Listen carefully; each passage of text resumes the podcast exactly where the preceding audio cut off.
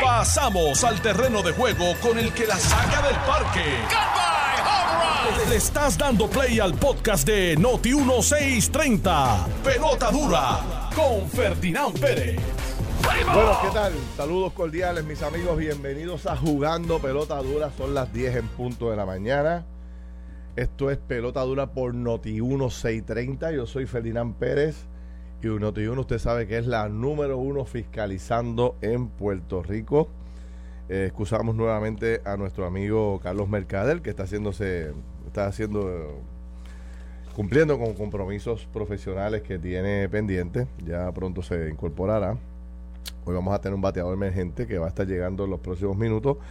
Pero tengo invitados que ni votándolo se acaban hoy para poder atender todo lo que está pasando en el país, señores, que bueno, las noticias no acaban, las noticias no terminan.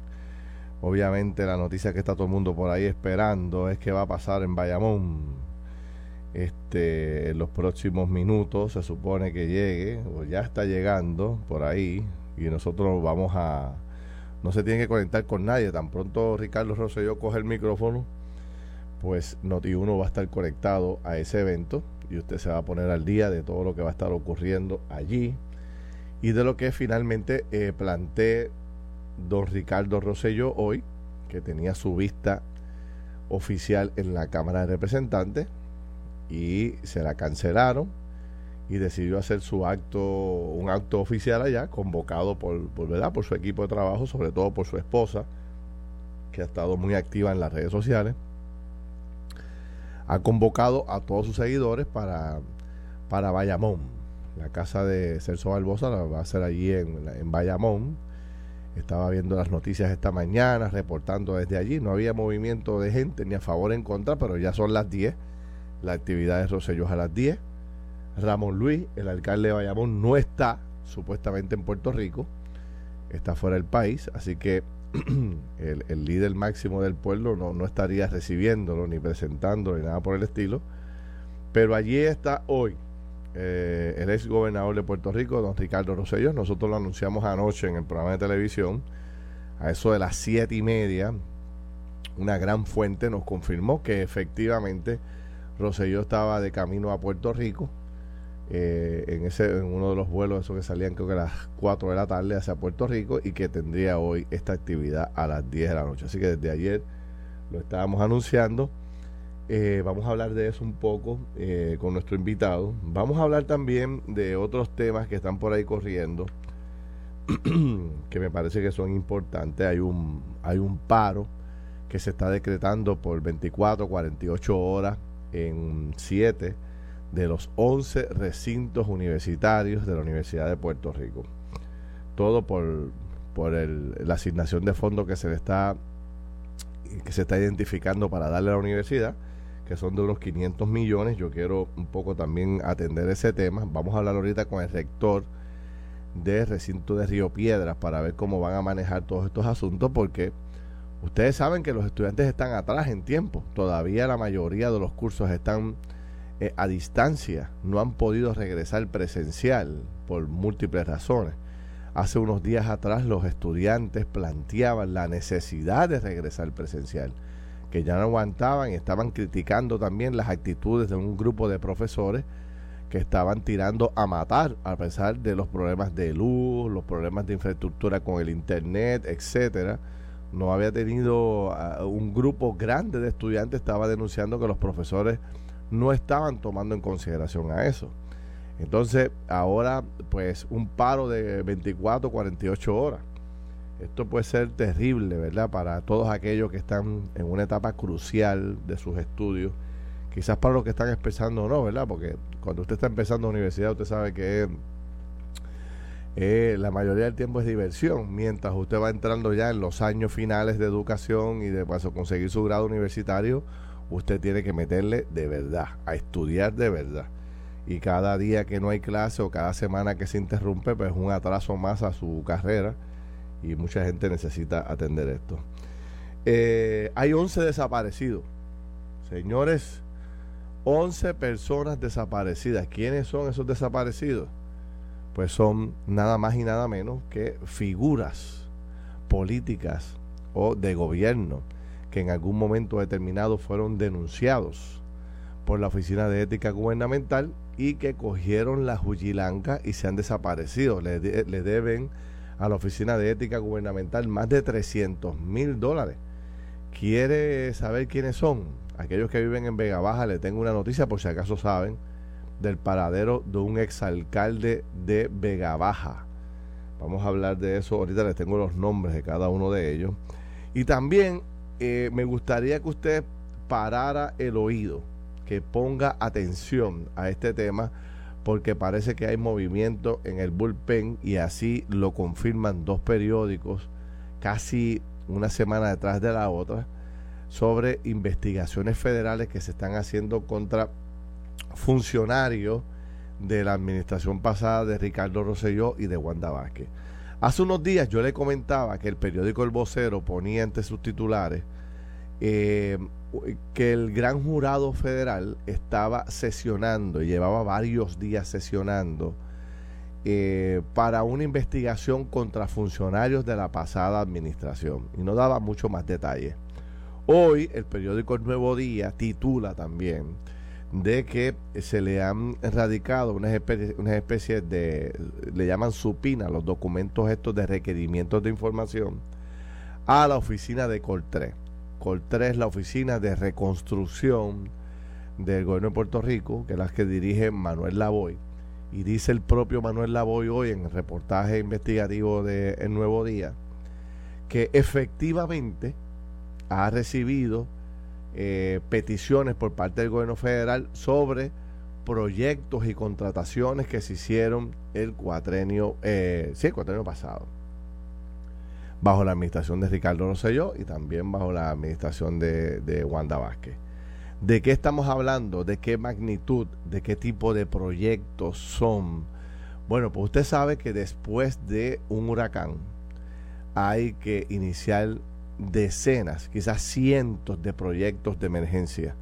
Recogido de escombros, reparación de puente, alquiler de máquinas, compra de catres, compra de... Bueno, ¿de qué no se hace compra en ese periodo crítico de emergencia? Y en esos periodos críticos de emergencia que se, eh, se eliminan subastas, procedimientos tradicionales, que son procedimientos rigurosos y quizás este, burocráticos, para conseguir eh, el mejor precio, para conseguir eh, la mayor pureza en la adquisición de esos productos y que no haya corrupción por ningún lado. Todos esos requerimientos, la mayoría se eliminan. Y entonces ahí, ahí, ahí hay que ponerle el ojo al pillo, porque ahí es que entra un montón de gente ofreciendo villas y castillas y al final del camino no aparecen, lo que aparece son este, casetas de campaña y, entonces el gobierno gasta millones y millones de dólares, esos son fondos federales, y siempre pasa, después de cada, cada fenómeno de esto, pasan eh, muchas alegaciones de corrupción, pasan eh, acusaciones formales y termina gente también arrestada y acusada formalmente. Esperemos que este no sea el caso, pero por ahí jumea. Esta es la información que básicamente están destacando dos rotativos del país que es lo que yo he leído, quizás otros rotativos lo han puesto, pero yo no lo he podido ver, que el vocero y el periódico El Nuevo Día señalan de esta investigación que se está haciendo del gobierno federal por corrupción y manejo de fondos públicos inadecuados en aquellos tiempos. Así que eso está corriendo por ahí. Vamos a ver cómo transcurre. Eh, sobre el tema de Ricky Rosselló, eh, y lo que ha pasado en la Cámara, yo he estado analizando esto con detenimiento. No sé, esto se ha convertido en la comedia del día. En todas las esquinas la gente está hablando sobre el particular. Este, unos bien, otros mal. Esto es una pérdida de tiempo. Qué bueno que vino. Eh, el error que cometió la Cámara de Representantes de invitarlo. Ahora es un papelón cancelarlo. Y por ahí eh, hay opiniones de todo tipo. Esta mañana escuchaba un poco eh, algunas de las justificaciones que se han venido dando para cancelar esta vista pública. Y las más eh, fuertes que hemos escuchado es el hecho de que, bueno, pues se invitó al doctor Rosselló, el doctor Rosselló inicialmente decidió participar vía Skype. Después, tres o cuatro horas más tarde, cambió eh, su decisión y decidió venir presencial y después envió varias cartas más de que necesitaba a la abogada motorizada a su lado y después mandó otra carta más o otra petición hablando de espacios para acomodar a sus seguidores. Y que junto a esos pedidos de parte de, de Rosselló salió el pedido entonces de Elizabeth Torres diciendo, ah, bueno, si esto está tan complicado y esto es tan estricto y va a venir marchas de un lado y de otro, pues yo me retiro. Búsquenme otra fecha porque yo no voy a estar en este revolú porque eso podría estar en riesgo mi vida, dice Elizabeth Torres, que, que era la gran aliada de Rosselló y se convirtió en su, en su principal enemiga. Y entonces, por otro lado, dice el presidente de la Comisión de Asuntos Federales, que es el que iba a entrevistar a Rosselló, el que le iba a dar el foro, de que en la Secretaría de la Cámara de Representantes se recibieron decenas, cientos de llamadas de gente diciendo que va a protestar o que va a apoyar y que había hasta un pedido para montar una tarima frente a la plazoleta del Capitolio con sonido y todo para que a favor de la llegada de, de Rosselló. Y ante esto, el presidente de la Cámara dice, bueno, pues nosotros no nos vamos a prestar para lavarle la cara a Rosselló. Eh, él ha sido XYZ eh, y ha sido eh, señalado por esto, aquello y lo otro, que no lo voy a repetir porque ya todo el mundo lo sabe. Y yo ante eso suspendo, no temporalmente, suspendo permanentemente la posibilidad de entrevistar o investigar o eh, pedirle información al doctor Ricardo Rosselló. Y de ahí se ha formado la de San Quintín, unos a favor, otros en contra, algunos catalogan con un papelón, eh, cogió miedo el Partido Popular, etcétera, etcétera. Eh, la verdad es que no quedó bien y hay que reconocerlo. Este, aunque sea por las razones, supongamos que en su totalidad lo que está planteando el liderato del Partido Popular en la Cámara es que es cierto, es que se iba a formar la de San Quintín allí, que yo lo dudo, pero que se iba a formar la de San Quintín allí y que para evitar suspendieron. Pero es que este es el centro, o sea, no podemos olvidar, por eso es que pues, se me hace difícil poder comprar la teoría, porque eh, el Capitolio ha sido el centro de las protestas o de los reclamos de todo el país históricamente. O sea, este es el lugar idóneo, perfecto para ir a manifestarse, porque el Capitolio tiene su propio sistema de seguridad. Tiene un cuartel de la policía en el mismo Capitolio. Y desde allí se han controlado y se han realizado este, eh, montones de operativos para controlar, controlar diferentes manifestaciones, unas muy grandes, otras más pequeñas, otras más complicadas. Pero siempre, o sea, la policía de allí es la policía más adiestrada de Puerto Rico para atender cualquier tipo de problema, de manifestación. Y, pocas veces, a menos que no haya un liderato de la parte de los manifestantes que esté que sea muy agresivo, pocas veces se va de control. La mayoría de la gente allí, como es tan grande el espacio, a los que están a favor los mandan para la plazoleta norte y a los que están en contra los mandan para las escalinatas del sur y se dividen y usted los ve allí. Oye, ¿cuántos mensajes de los gobernadores hemos visto donde van los que están a favor y los que están en contra? O sea, decenas. Así que no, no, no, no estoy satisfecho con la contestación. Creo que se cometió un grave error inicialmente en pedir, en provocar que Roselló viniera al juego. Este, creo que no, no calendarizaron eso bien. Si querían sacar millaje político, ahí la, la primera figura en deponer tenía que ser Elizabeth Torres. Tenían, si querían sacar sangre, si querían debilitar el PNP, si querían hacer daño político, si querían eh, debilitar los esfuerzos por buscar la estabilidad, a quien tenían que buscar y ponerle el micrófono era Elizabeth Torres, que llevaba días, semanas, eh, atacando a sus compañeros delegados por la estadidad acusando al gobernador Pierluisi y acusando al gobernador Rosselló y su familia. O sea, esta era la persona que tenía que poner el micrófono, que ella hiciera todas las denuncias que tenía que hacer y entonces llamar a los demás miembros de la delegación y pedirle entonces que aclararan estos asuntos, que presentaran evidencia que era incorrecto, etcétera, etcétera. Pero no se hizo, no se hizo de esa forma, se invitaron a todos por igual Eh, después que dos de ellos aceptan, tienen que recoger, la, recoger los bártulos y cerrar el Capitolio. Y ahora sé que se deja un mal sabor. Eh, se deja un mal sabor allí, que habrá que ver cómo el Partido Popular lo atiende. He escuchado del presidente de la Cámara que está activo en los medios defendiendo su decisión, pero habrá que ver. Esto al final del camino, sin duda alguna, se convierte en una plataforma para que Roselló tuviera una excusa para regresar a Puerto Rico. Esa es la realidad. Y él la estaba esperando, esperó, esperó pacientemente que llegara ese momento y el Partido Popular lo produjo. Y él no la iba a dejar pasar. Ricardo Rosselló actuó como dice el libro en su página 2, artículo 3. Usted tiene que aprovechar las oportunidades políticas que se le presentan en el momento. Muchas de estas oportunidades políticas se dan una sola vez, probablemente no pasen dos veces. Y Rosselló dijo inicialmente voy por Skype, pero cuando se enteró y se dio cuenta repasó el manual y leyó el libro y leyó el artículo 3, dijo, espérate, espérate, yo no puedo dejar pasar esto. Esta es mi oportunidad para yo regresar a Puerto Rico y que gente me espere. Eh, y que me reciba con cariño, porque aquí ya no es Ricky Rosselló, es la estadidad. Y se montó muy hábilmente ahí, y tanto es así que ya está en Puerto Rico, y tanto es así que tiene una actividad y que en los próximos minutos debe estar llegando a Bayamón, y que cuando llegue a Bayamón, bueno, pues nosotros vamos a interrumpir la, la programación para conectarnos allá para ver qué dice eh, y qué demanda o qué exige o qué plantea el doctor Rosselló desde allá. La información que tengo es que va a dar como una especie de charla, una especie de lo que iba a decir en el Capitolio, lo va a decir allí, entonces tiene gráficas y tal, eh, eh, presentación visual para él poder presentar sus argumentos, ese tipo de cosas.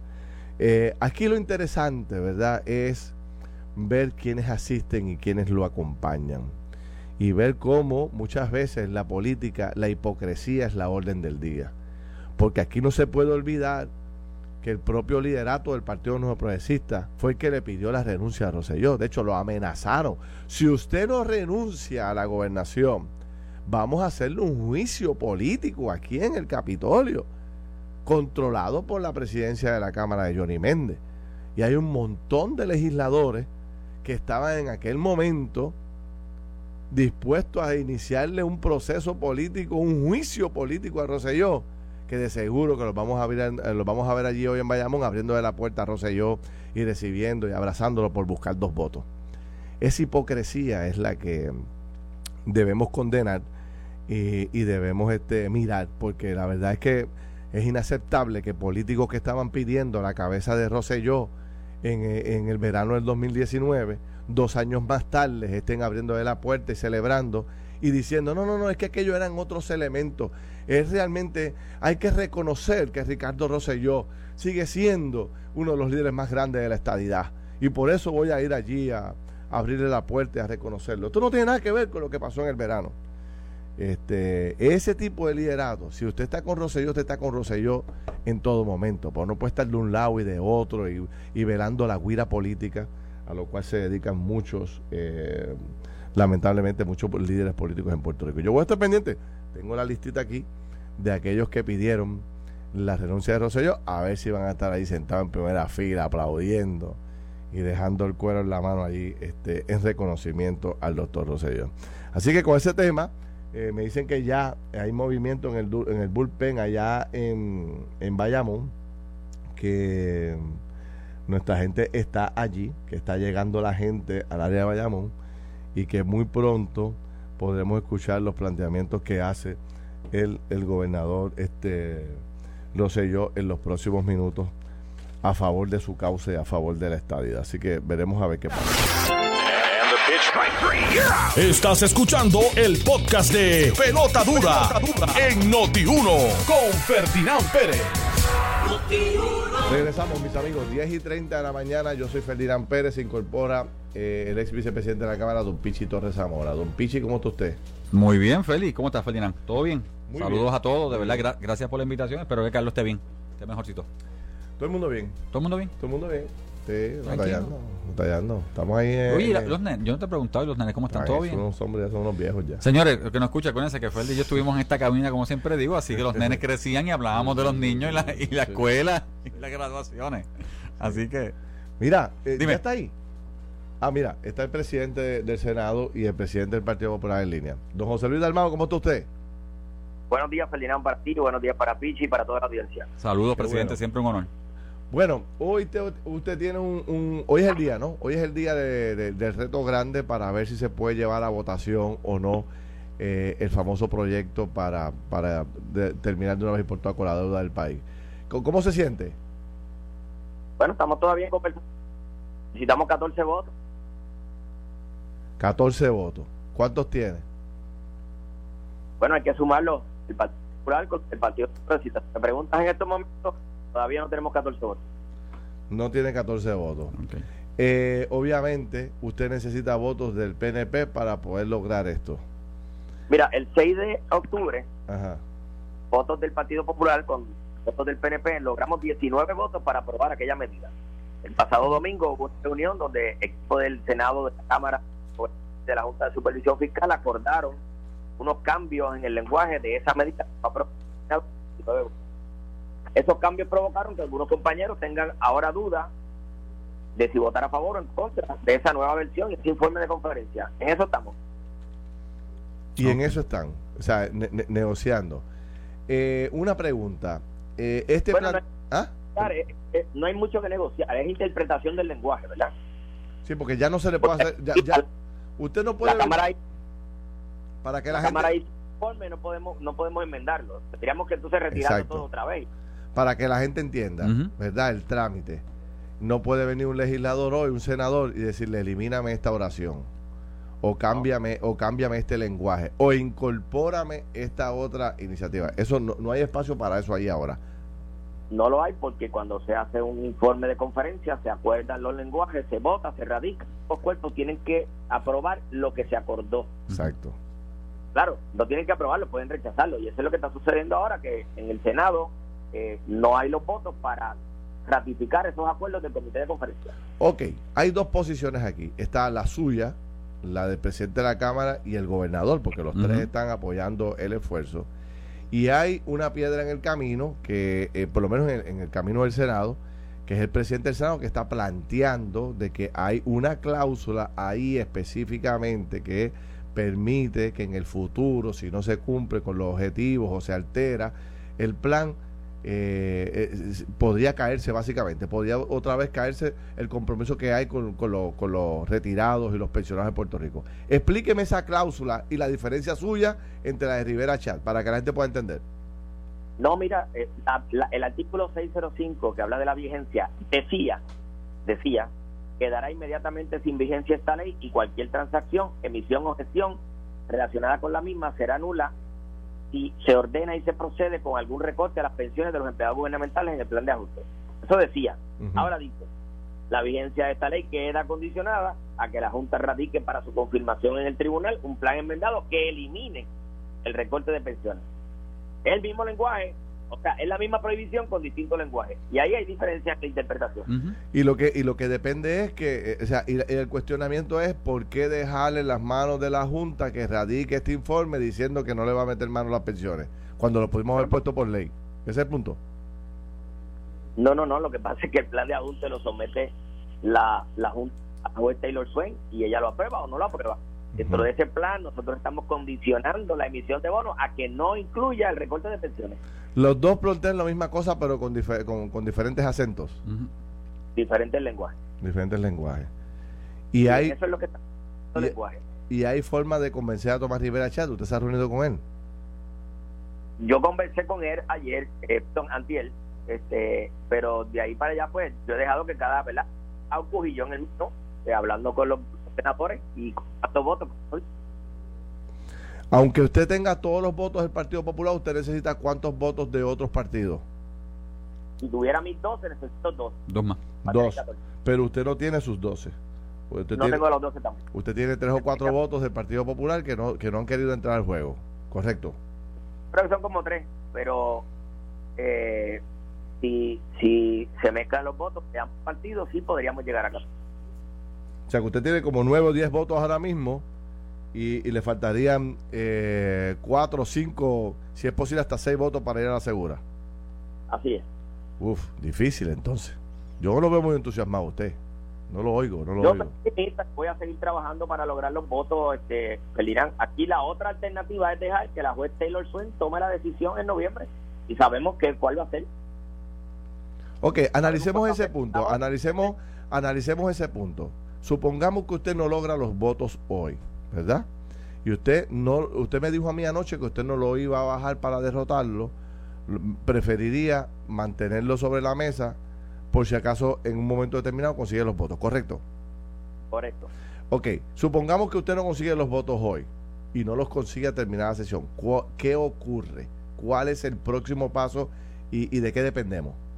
La Junta de Supervisión Fiscal iría sin un acuerdo al tribunal eh, con los acreedores, así que la juez decidirá si aprueba el plan de ajuste con los recortes de las pensiones como estaba originalmente, si levanta la protección que tenemos y nos ordena pagar los 4 mil millones de dólares anuales a los acreedores. Hay diferentes escenarios, pero ninguno es bueno. Exacto, presidente. Eso, eso quería que, que lo discutiera, porque realmente no se está discutiendo que este proceso que estamos llevando, y yo voté a favor en la Cámara, o sea, yo estoy claro de mi voto a favor después de analizarlo. Este proceso que estamos llegan, llevando es, eh, eh, hay que analizarlo en el supuesto de ¿y qué si no se hace nada? y yo lo he escuchado a usted en sus entrevistas, ¿verdad? orientando al pueblo puertorriqueño, si no hacemos nada, claro que la jueza va a decidir. Si no hacemos nada, las pensiones están ¿verdad? Este, eh, a la merced de una sola persona en el tribunal. Pichi Torres, sabemos que la juez en siete ocasiones ha decidido en contra, en contra. del gobierno de Puerto Rico. Totalmente. Ahí Ese es su récord, 7 a 0. A 7 a 0. Y, no te extrañaría un 8 a 0. Claro. Ay, bendito. Eh, y, y, yo pregunto, ah, y, aquí le, le, pido la apartación a los dos. Ustedes que llevan tanto tiempo bregando con esto, ¿alguien le ha presentado a ustedes un plan distinto mejor que este? No, mira, Ferdinand. No. Cuando uno compra una casa y va al banco y la hipoteca por 30 años, uno la compra con el mejor interés de permanecer trabajando, logrando los ingresos para pagar su casa por 30 Pero eso no es una garantía. Uno no sabe si se va a quedar sin trabajo, si viene un huracán, y si va a perder ingresos.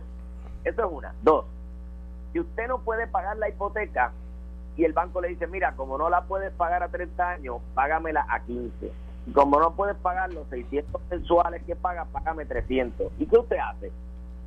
Pues acepte el acuerdo. Claro, claro. Porque usted lo que pues quiere, usted no quiere perder la casa. Eso es lo que nos está presentando la Junta en acuerdo con los acreedores. Una deuda menor, un pago menor y cero recorte a las pensiones. Ah, que puede haber algo mejor que eso. Bueno, claro, como no pagan nada. Pero eso no es lo que está en el tribunal. En el tribunal hay una deuda reconocida de 72 mil millones de dólares. Y la juez va a resolver que hay que pagarla.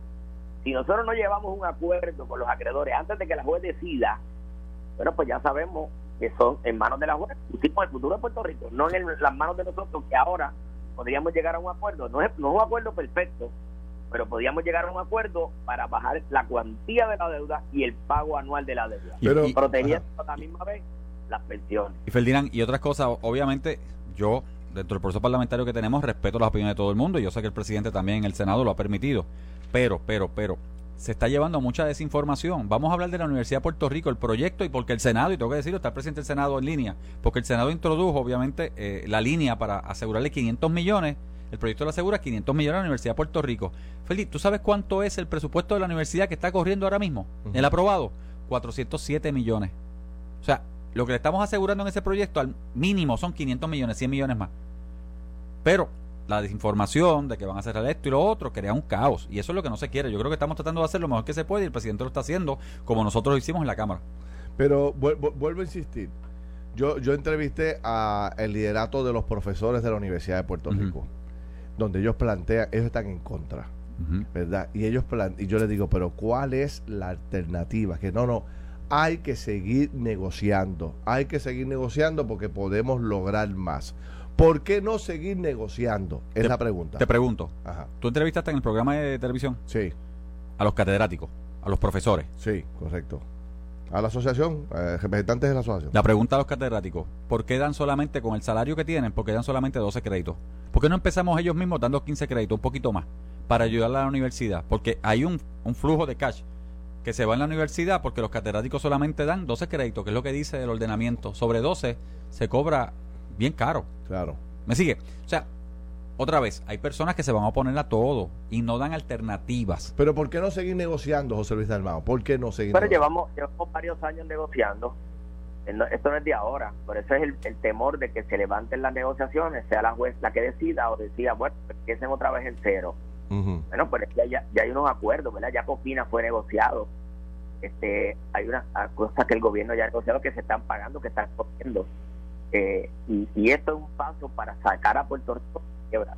Primer paso fue un presupuesto balanceado. Segundo paso, acordar con los acreedores. Tercer paso, ir al mercado de bonos. Eso es lo que dice la ley promesa para sacar a la Junta y para sacar a Puerto Rico de la pues estamos cumpliendo con esos pasos y buscando la mejor negociación posible. Claro, hay personas que dicen que puede ser mejor, pero es que al otro lado de la mesa hay unos acreedores que también están pendientes, o sea, ellos llevan también su, su postura. Eh, Y, y hasta ahora. En febrero, teníamos un recorte completo a todas las pensiones. Llegamos a un cero recorte. En febrero no teníamos el dinero de la universidad, ahora lo tenemos. En febrero se había quitado el fondo de equiparación para los municipios. Ahora hay una fórmula para darle, no todo, pero darle algo a los municipios que lo necesitan. Pues hemos ido avanzando. y, y, y, y suspender esto y posponerlo para seguir avanzando no es opción hoy. Bueno, porque hay una fecha cierta en el tribunal, la primera semana de noviembre. 8 de noviembre. Donde la juez esté- donde la juez esté esperando, a menos que la juez, ¿verdad? Dentro de sus capacidades, diga, bueno, pues yo le voy a dar tres meses más para que sigan negociando. Exacto. Pero hay una fecha cierta en el tribunal para llegar a, a un acuerdo con los acreedores y presentarlo allí. Podría pasar que si usted, podría pasar que si usted en, en el reconocimiento que está haciendo de que no tiene los votos y lo aguanta y lo deja sobre la mesa, que la jueza, me imagino que usted, no sé, debe estar en conocimiento de todo lo que está pasando, le diga, bueno, pues le voy a dar tres meses más, lo que usted dice, podría venir eso, o, eh, o sea, de- la jueza tiene todo el poder, podría hacer eso también. Sí, podía hacer eso también. Es especulativo. pero Sí. es especulativo, lo sé que es especulativo. Es tanto como los que dicen que nos vamos a pagar a 30 años. Aquellos que están, eh, eh, que no entienden, presidente, jo- eh, y, y Mira, le hago la misma presidente. pregunta a, a Pichi. La gente que todavía entiende que, eh, porque obviamente las voces de los que están en contra están más altas, eh, el tono de voz es más alto, ¿verdad? Pero, ¿cómo, cómo hacemos, qué, qué podemos decirle a este grupo que cree que todavía se pueden hacer cambios, que este no es el mejor acuerdo, que se pueden lograr mejores cosas en esta negociación? ¿Qué puede usted decirle, y Pichi? Pues Presidente. mira, eh, y si no llegamos a un acuerdo, la juez puede decir que hay que pagar la deuda y la deuda pues está en 70 mil millones de dólares, el pago sería de 4 mil millones de dólares, que equivale al 40% del, del Fondo General. Si tú le quitas 40% del Fondo General, olvídate de las pensiones, de los servicios esenciales y la garantía del empleo de los empleados públicos, porque está quitando casi la mitad del presupuesto del país para pagar la deuda. Eso es un escenario. Otro escenario. Los que están oponiéndose al proyecto, ¿verdad? No todos, algunos piensan que es mejor que no pase nada y que la juez decida y que se forme el caos y que haya crisis, porque hay quien apuesta a eso. Hay otros que le, le gustaría que la Junta se quede porque se benefician económicamente de que la Junta se quede. Ujú. Pues esas son posturas y, y todas yo las respeto. Pero yo quiero sacar a Puerto Rico de la quiebra y quiero llegar al mejor acuerdo posible antes de que sea una juez la que determine el futuro, cuando lo podemos hacer nosotros. Yo, Pichi. yo como lo veo, o sea, el proyecto es bueno, el proyecto llega a una negociación, baja la deuda considerablemente, eh, no emite deuda nueva, eso de que están, eh, es un cambio de nota, un cambio de, de- de- de nota, o sea, es como cambiar la nota de tu, de tu hipoteca, o sea, debía 100 mil, pero ahora la nota, el, el pagaré ya no es de 100 mil, es de 50 o de 25, un cambio de nota. Y eso es bueno para Puerto Rico, es la única manera de echar a Puerto Rico para adelante. Ahora, si los que se ponen a todo, como dice el presidente, yo lo he repetido, los que se ponen a todo, porque es oponerse por, por todo, este, no quieren hacer nada y no logramos este acuerdo, lo que vamos a hacer es, yo personalmente creo que la jueza está cansada y lo que quiere es salir de esto ya. Y Sí. no, no va a dar tiempo. Yo creo que ella va a presionar que ya. ¿Por qué no aplicar la regla de Cauco allí en, el- en el Senado? Es decir, aquí tiene que votar todo el mundo por este, por este proyecto, Aún aplicando la yo no tengo 14 votos. aunque lo aplique. Y, com- y como esto no es un proyecto, ¿verdad? Esto es un proyecto bien técnico, y Ujú. yo tengo que respetar las opiniones de los compañeros, siempre lo he hecho. Los trato de, ¿verdad?, orientar, los trato de convencer, los trato de, de acompañar sus inquietudes con enmiendas que podamos introducir. Mira, los 10 puntos que yo le presenté a la Junta y fueron aceptados recogen planteamientos que han hecho todos los sectores en el Senado, recogen planteamientos de la universidad, de salud, de desarrollo económico, de todos los compañeros buscando armonizar los votos. Una vez se aceptan estos puntos, yo estaba convencido de que íbamos a tener más votos. De hecho, tuvimos 19 votos en un momento dado. Y yo entiendo que hay una reunión de senadores con el, con el presidente, con el gobernador en algún momento del día de hoy. Entiendo. Sí, yo eh, sí, creo que a las 10 o 11 de la mañana por ahí había, creo que a las 11, hay un caucus de senadores del PNP. Y de hecho el proyecto está claro, o sea, yo he escuchado también a opositores que dicen, ah, pero que, que, la Junta tiene que, que, estamos a merced de que la Junta cambie el plan fiscal. Es que el plan fiscal, señores, lo aprobó la Junta. Lo aprobó la Junta porque los planes fiscales lo aprobaron la Junta sin tomar en consideración a nadie. Pues sí, lo que se va a enmendar y tienen que enmendar es el plan fiscal en la parte que dice cero recorte las pensiones. No se van a cortar las pensiones. Con, la, con las otras minorías no hay break, ¿verdad? Este, eh, dignidad y... y ¿Cómo se llama? Hoy sale en los periódicos una cita mía y la voy a repetir aquí. Hay compañías que antes de que se radicara el proyecto dijeron estoy esperando que llegue para votarle en contra sin haberlo leído exacto entonces con, con, ese tipo de posición pues ya uno no tiene nada que, porque, que buscar porque acuérdate que es la manera de hacer campaña también es oponerse porque es bien fácil decirle a tu hijo menor, a los chiquitos, le están quitando esto, le están quitando lo otro, porque obviamente esa forma de hacer campaña cualquiera la hace. Pero. Bueno, José Luis Dalmao, eh, tenemos entonces esa noticia ya oficialmente. No hay a las 10 y 47 de la mañana, no hay los votos todavía disponibles. Habrá que ver qué pasa durante el día, qué logra Pierluisi con su delegación, porque usted no está solo allí. Necesita que Pierluisi logre mover a su delegación. Habrá que ver. En la tarde hablaremos. Seguro que sí. Gracias, presidente. Mucho éxito. Bueno, pues ahí está. Sí. No hay que buscar fuente por ningún lado. Está la fuente directa, el presidente del Senado, efectivamente planteando de que no los votos. Yo no creo que si. Eh, bueno, va a depender de ese caucus oficial de. Va a depender de, la, de esa reunión, sí. Habría que. Y, y, creo que no. O sea, la menor. Eh, menos de la mitad de los integrantes de ese caucus del Senado estaban como que blanditos para poder votar que podría ser que con una pasadita en mano de, de Pierluisi pues ellos puedan entrar al juego. Pero el grueso de ese grupo está en contra este rebeldemente y yo entiendo o sea la garantía que dice allí dice claramente que la garantía es si no se enmienda hay que enmendar el plan fiscal para eliminar los recortes de las pensiones para que entre en vigencia. El Partido Popular creo que tiene cuatro votos en esa delegación que, que son los que están eh, en contra hasta ahora en contra suave. El senador de Arecibo, Rubén Soto, el senador de Ponce, Ramón, Ramoncito Ruiz, nuestro buen amigo, eh, la senadora de Mayagüez, que creo que ella es maestra. Ah, sí. Y entonces, bueno, pues los maestros le tienen la oficina inundada de gente allí, la tienen un, un, galdeo bien fuerte.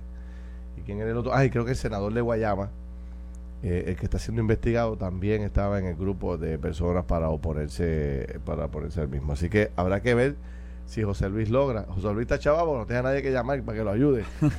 él tiene que ver. Le toca a él. Porque en el pasado pues podía llamar al presidente del partido. Mira, presidente, métele mano a estos tipos. Él es presidente y presidente. o sea, esto, me suena a una frase que he escuchado por encima de mí nadie. Ah, ah no, hay más nadie. No hay más nadie. Este, digo, podría acudir a otros líderes, ¿verdad? Otros exgobernadores qué sé yo, este Alejandro, Aníbal, que tengan presencia, que, tengan influencia sobre los compañeros. hablarles, ¿no?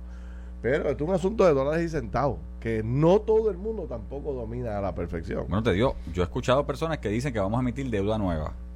Y realmente primero, o sea, la deuda no, no se emite deuda nueva, se cambian las notas, el pagaré, la hipoteca, se cambia. Eh, pues me entregas la que tiene mayor cantidad, yo la rompo y te doy una con menor cantidad y te la aseguro y te la empiezo a pagar.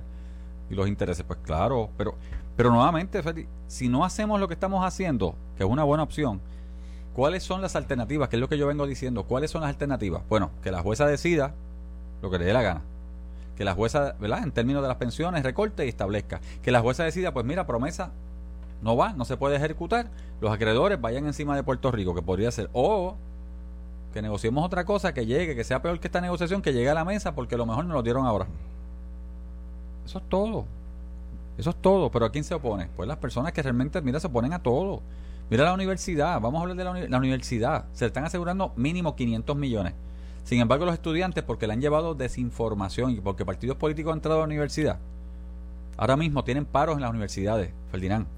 Tú y yo sabemos que Sí. si la Middle State le quita la acreditación a la universidad y la ponen en juego, los fondos federales de las becas no van a llegar y la universidad entonces se queda cerrada.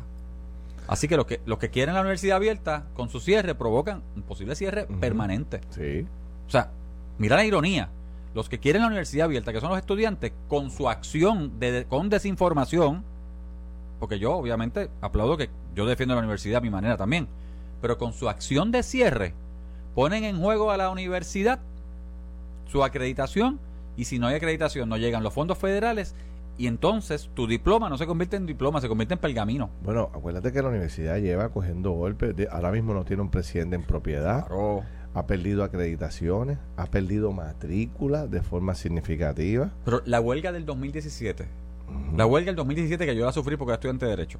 ¿Qué conllevó a la universidad? Ah, conllevó que la, o sea, lo que provocó fue que la Middle State le quitó, puso en juego la acreditación de todas las instituciones, de los 11 recintos.